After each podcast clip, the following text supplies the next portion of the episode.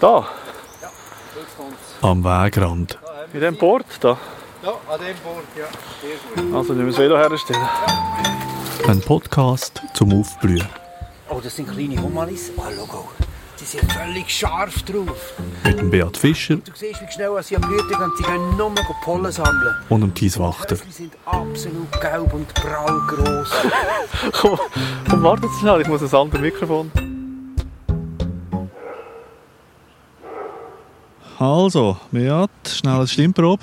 Ja, Hörprobe. Look, dort ist unser Pflänzchen und ich sehe schon Aktivitäten. Jetzt mal zuerst. Wo sind wir? Wir sind hier an einer Böschung, mitten in einer Stadt. Also die Stadt heisst Bern. Und die Böschung ist wirklich üppig. Also von der Pflanze her.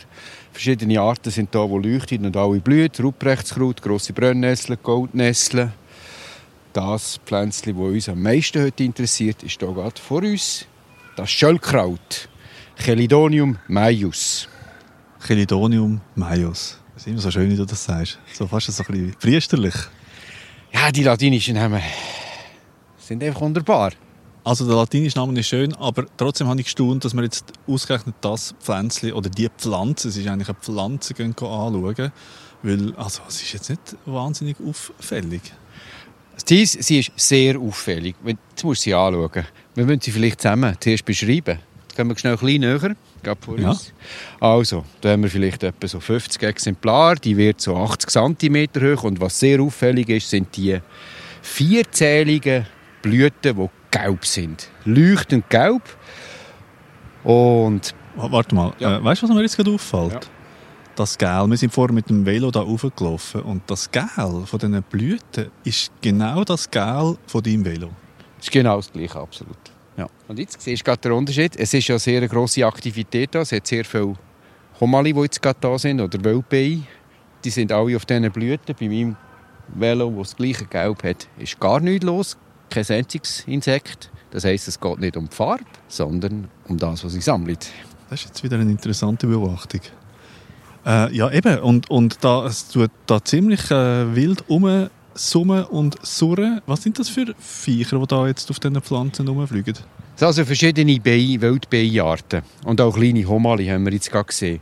Ich mache dann nachher nochmal, äh, versuche dann nachher äh, eine Aufnahme zu machen. Jetzt Achtung. äh, jetzt- Achtung.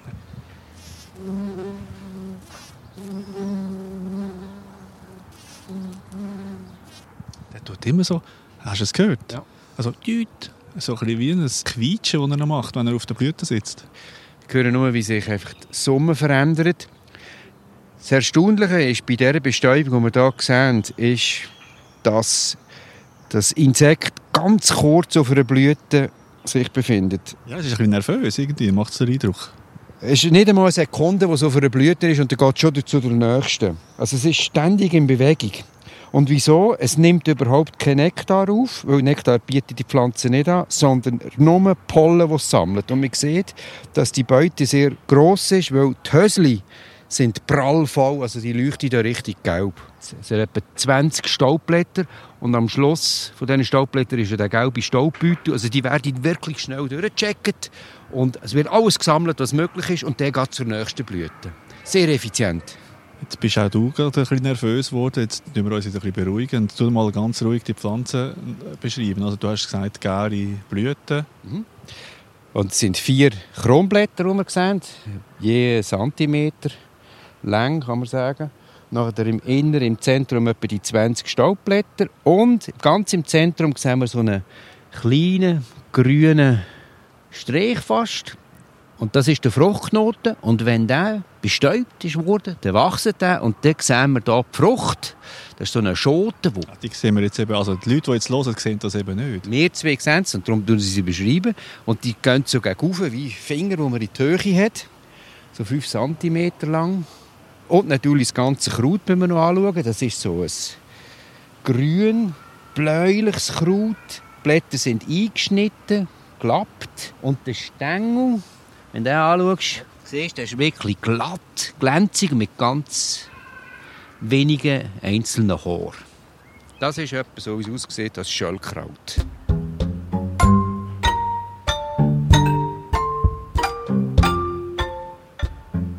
das ist es jetzt da, wo du uns hast zeigen Oder gibt es noch etwas Besonderes bei diesem Schölkraut? Es gibt sehr viel Besonderes.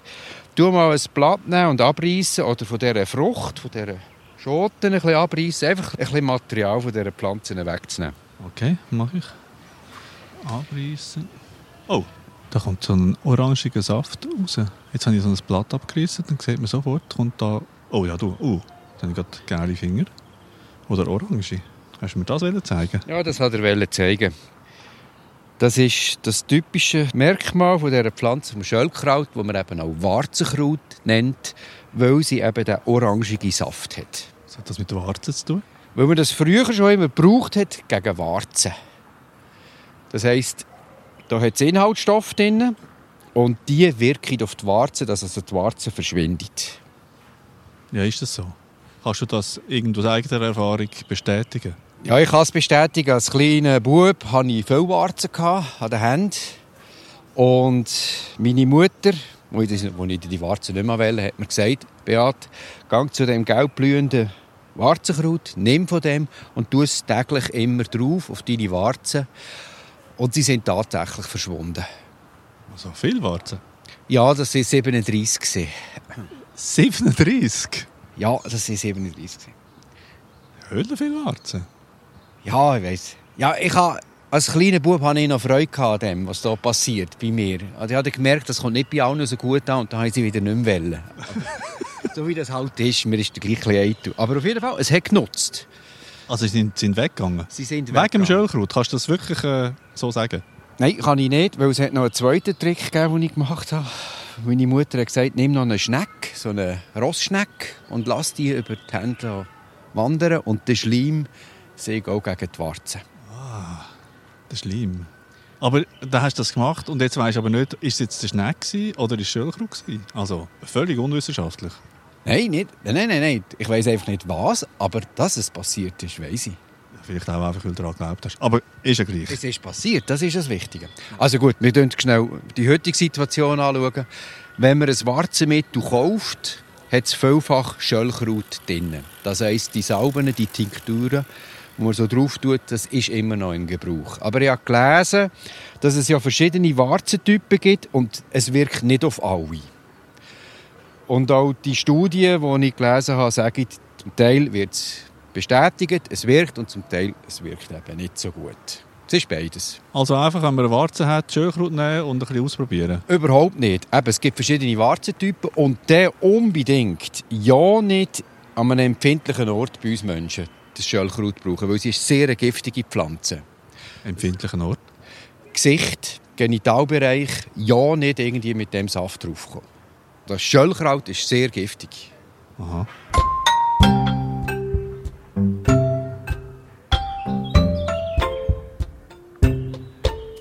Also eben, es ist wirklich giftig. Ja nicht essen, ja nicht einnehmen. Die Schäden, also es ist, was passiert, muss ich vielleicht noch sagen, wenn man den Saft auf die Warze tut, das ist eine reizende Wirkung, eine ätzende Wirkung. Und die Stoffe, die die Pflanze hat, das ist so antiviral und die Zellteilung wird gehemmt. Das heisst, die Warze kann sich nicht mehr weiterentwickeln. Ja. Wenn man es eben isst, passiert genau das Gleiche auch im Inneren, also im Magen-Darm-Bereich. Und da gibt es eben Schäden. Es gibt natürlich Reizungen im Inneren. Es tut weh. Man hat vielleicht blutigen Durchfall. ja. Komm jetzt hör auf, jetzt ist gut. Das ist jetzt gut und genug Medizin. Einfach nicht essen. Ja, ich habe Blut nicht gesehen. Das ist einfach. Also, es ist auf jeden Fall ein reizendes Pflänzchen, oder? absolut. Wenn wir uns da einigen. Du, aber da die Schoten sind schon noch auffällig. Also, wo da so eben wie Finger aufschauen. Also, das, das ist eigentlich vor allem auch gleichzeitig wie Blüten. Ist das immer so? Also, weil häufig ist es so, dass zuerst die Blüte kommt und nachher die Schote. Und da sieht man jetzt einfach beides. Also das ist wirklich typisch bei dieser Pflanze. Die fängt im April an zu blühen. Und dann, sobald das sie da ist, wird sie bestäubt. Das heisst, wir haben die Früchte die gleiche Zeit und die blüht bis in Herbst, September, Oktober und die Schoten hast du auch bis dann. Und da sehen wir jetzt, die Schoten, die sind zum Teil grün und Teil werden so ein bisschen welk schon, also verfärbt sich gelblich und so einen nehme ich. Tack. Und tue den auf und die, oh, das, das prallt gerade raus. Das sind vielleicht jetzt 30 Sämli, die wir hier jetzt sehen. Ja, so, so glänzige Sämli, so ein bisschen Zeckengrösse. Ja, das kann man sagen. Glänzig schwarz. Plus. Hat so etwas Weisses noch dran? Genau, es hat etwas Weisses, ein weißes Anhängsel. Das ist jetzt typisch für die Pflanze, für Schöllkraut, weil jeder Samen hat so ein weißes Anhängsel und das Anhängsel ist nährstoffreich oder ölreich, ist ein Ölkörper. Ein Ölkörper? Ein Ölkörper. Also der Samen selber glänzend schwarz, weißer Ölkörper. Wieso das? Schauen, ob man irgendwie den Ursprung schon findet. Nein, ich suche eine Ameise, weil Ameisen sind scharf auf die. Und du siehst manchmal, dass sie an den Pflanzen sind und die Samen mit dem Anhängsel, mit dem Ölkörper sammeln. Nachher tragen sie den heim in ihren Bau, essen aber nur den nährstoffhaltigen Ölkörper und der Samen ist für sie Abfall und sie bringen ihn wieder aus dem Daheim, aus dem Bau und dann irgendwo für sie auf einem Abfallhaufen deponieren. Und das ist der dort, wo die Pflanzen davon keimen. Das erklärt auch, wieso man sie oft so üppig findet. Klar, die Samen könnten hier jetzt einfach auch runterfallen, aber an einem neuen Ort werden sie ausbreitet durch die Ameise. Und da kommen sie häufig vor, oder an einer Ameisenstraße kann man sie manchmal sehen. Und so tut sich die Pflanze ausbreiten. Du, aber jetzt hast du vorher gesagt, dass äh, sie, sie so dermaßen giftig, die, die Pflanzen. Für die Ameise offenbar nicht. Nein, weil wir haben natürlich ganz ein anderes Verdauungssystem oder wir reagieren ganz anders. Wir Säugetiere als die Insekten. Das kannst du nicht vergleichen. Aber also wieso ist jetzt das Schöllkraut giftig? Also dass wir das Schöllkraut nicht essen, oder wie? Ja, wir Säugetiere sollen das nicht essen. Musst wir Säugetiere, also du bist ein Säugetier? Ja, klar sind wir Säugetiere. Du hast es vergessen. Ah, jetzt ist es mir wieder in den Sinn gekommen. Ja. Also, nein, schau, da, also das wird einfach nicht gegessen, weil der Aufwand ist eigentlich relativ gross. Die Früchte und die Samen herzustellen, also willst du nicht deine Frucht einfach so weggeben, sondern nur denen gezielt, die das nutzen können und dir auch etwas dienen.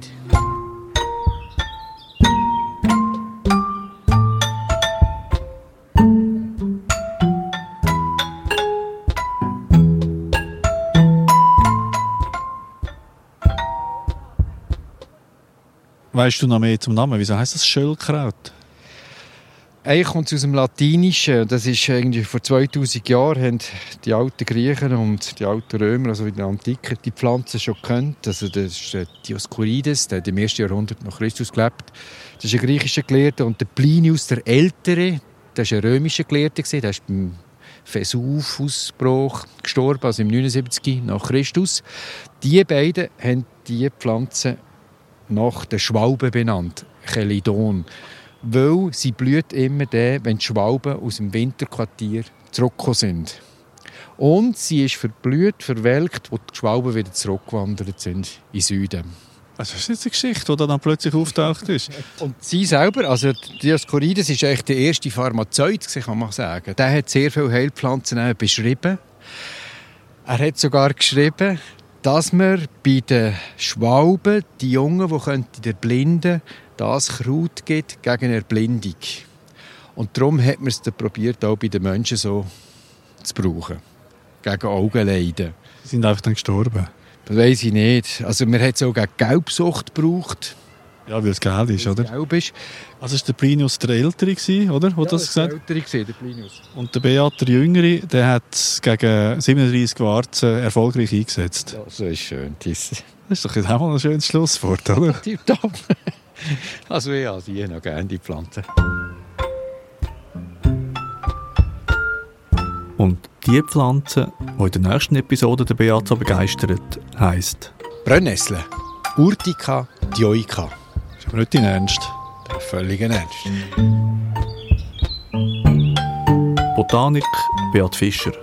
Produktion Thies Wachter, Sounddesign Lucky Fretz, Musik Blue Dot Sessions.